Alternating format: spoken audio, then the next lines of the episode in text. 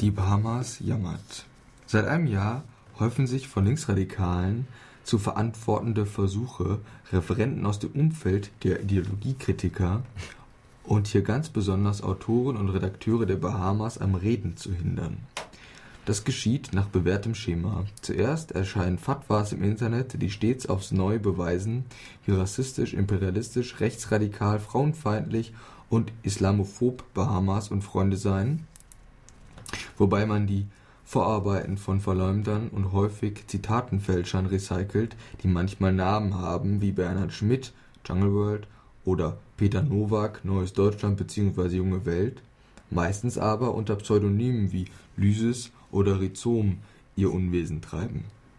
Danach drängt es einige, zumeist ziemlich derangierte Übriggebliebene aus alten Kameradschaften wie Volksküche, Frauen Lesben-Zusammenhängen oder der Antifa zur interventionistischen Praxis.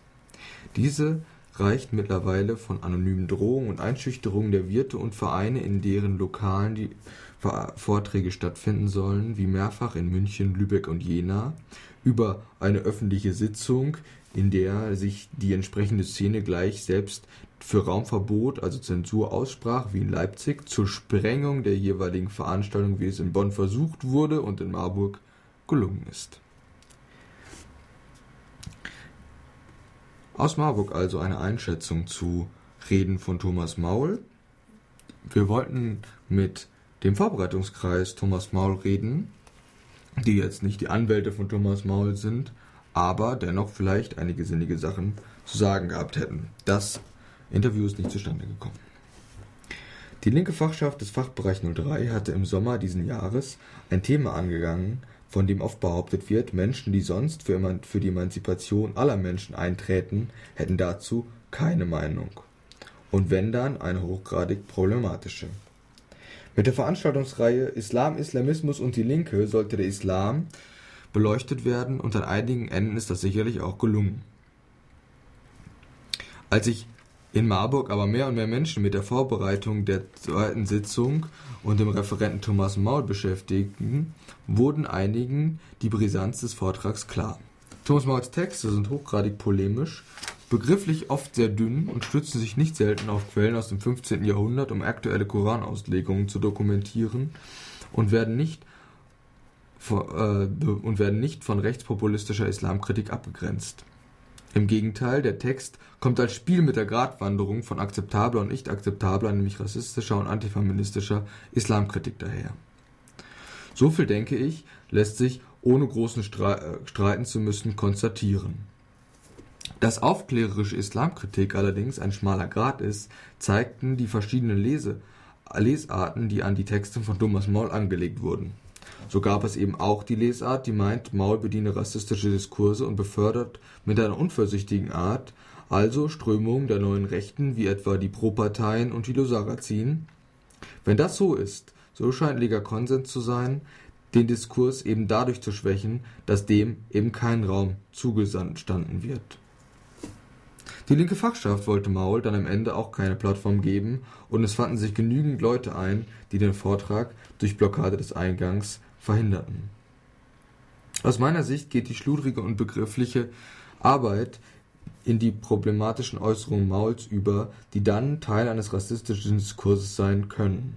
So beschreibt Maul beispielsweise in Die Macht der Mullahs auf Seite 109 nachdem er sich beschwert, was von Muslimen durch Umma und Koran verlangt würde, welche Praxen alle, die er an anderer Stelle Orientalen nennt, begehen.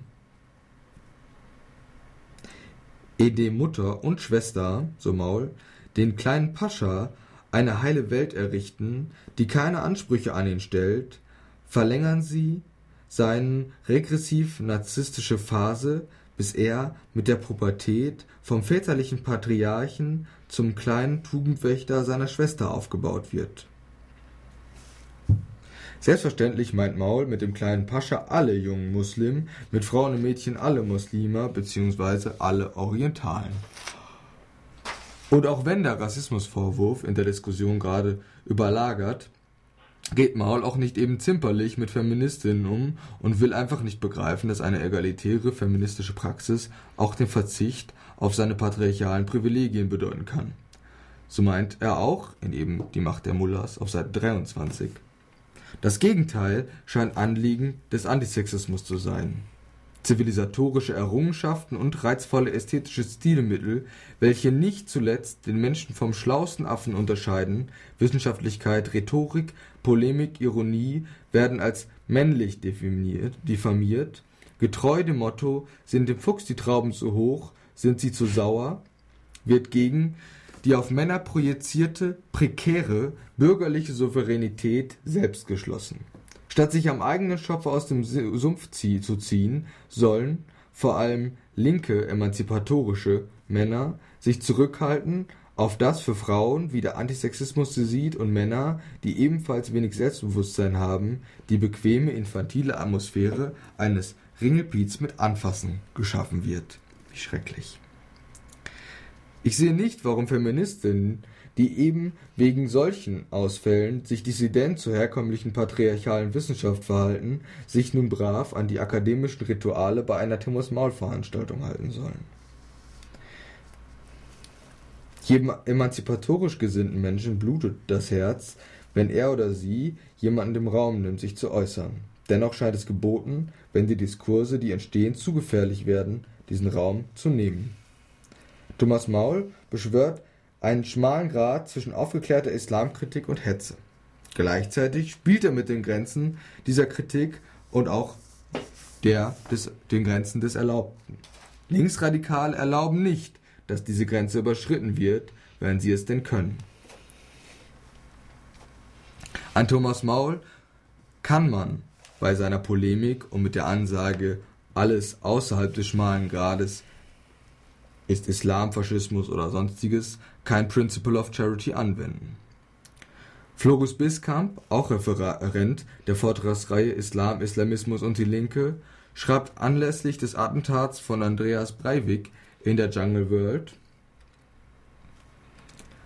dies darf jedoch nicht dazu führen, dass Kritik am Islam oder Islam islamischen Strömungen delegitimiert wird.